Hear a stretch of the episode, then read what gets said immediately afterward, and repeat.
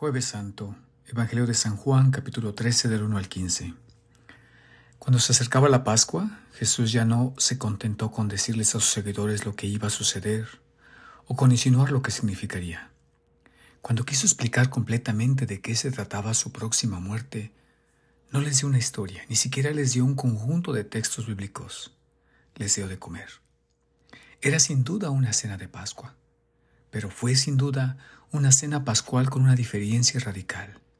En lugar de, que, que la Pascua señalara hacia atrás el gran sacrificio por el cual Dios había rescatado a su pueblo de la esclavitud en Egipto, esta cena apuntaba al gran sacrificio por el cual Dios iba a rescatar a su pueblo de su esclavitud final, de la muerte misma, y todo lo que contribuyó, maldad, corrupción y pecado. Este sería el verdadero éxodo, el verdadero regreso del exilio. Este sería el establecimiento del nuevo pacto del que habla Jeremías. Este sería el medio por el cual los pecados serían perdonados. En otras palabras, el medio por el cual Dios trataría con el pecado que había causado el exilio y la vergüenza de Israel. Y más allá de eso, el pecado por el cual todo el mundo estaba bajo el poder de la muerte. Este sería el gran momento jubilar completando la hazaña esbozada en Nazaret y al precio que casi se exigió en aquella ocasión. Esto marcaría el comienzo de la nueva era de la bendición anunciada en el Sermón de la Montaña y lograda por los mismos medios que se explicó en esa ocasión. Jesús como siervo puso la otra mejilla. Jesús llevando su cruz hizo un esfuerzo adicional a instancias de sus verdigos romanos. Jesús finalmente terminó entronizado, sentado en una colina, sin poder ocultarse, la luz del mundo brillando en el momento más oscuro de la historia. Parte del objetivo de la comida es que los seguidores de Jesús puedan compartir sus beneficios al compartir de una manera nueva su propia vida. Los dones del pan y del vino, ya cargados de significado simbólico, adquieren una nueva densidad. Así, se ha de notar la presencia de Jesús entre sus seguidores, sacrificio y presencia.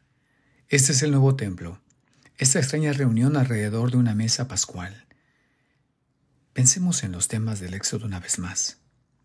El tirano debe ser derrotado, no Roma, ahora, sino el poder oscuro que se encuentra detrás de ese gran y cruel imperio. El pueblo de Dios debe ser liberado, no Israel tal como está, con sus líderes corruptos y hambrientos de dinero, y su pueblo empeñado en la violencia, siendo el Israel reconstituido para quien los doce son el símbolo fundamental. La batalla hay que ganarla, cruzar el Mar Rojo, no por la fuerza de las armas, sino por un poder diferente, el poder que el Evangelio de Juan nombra con mayor precisión.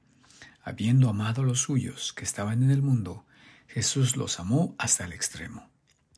Jesús abre así el camino hacia una nueva vocación en lugar de la presión frenética de defender la identidad del pueblo, la tierra y el templo, los seguidores de Jesús deben, a través de la renovación de sus corazones y de sus vidas, recuperar la visión inicial de ser un sacerdocio real para todo el mundo, que es la herencia del Mesías y ahora será de ellos también.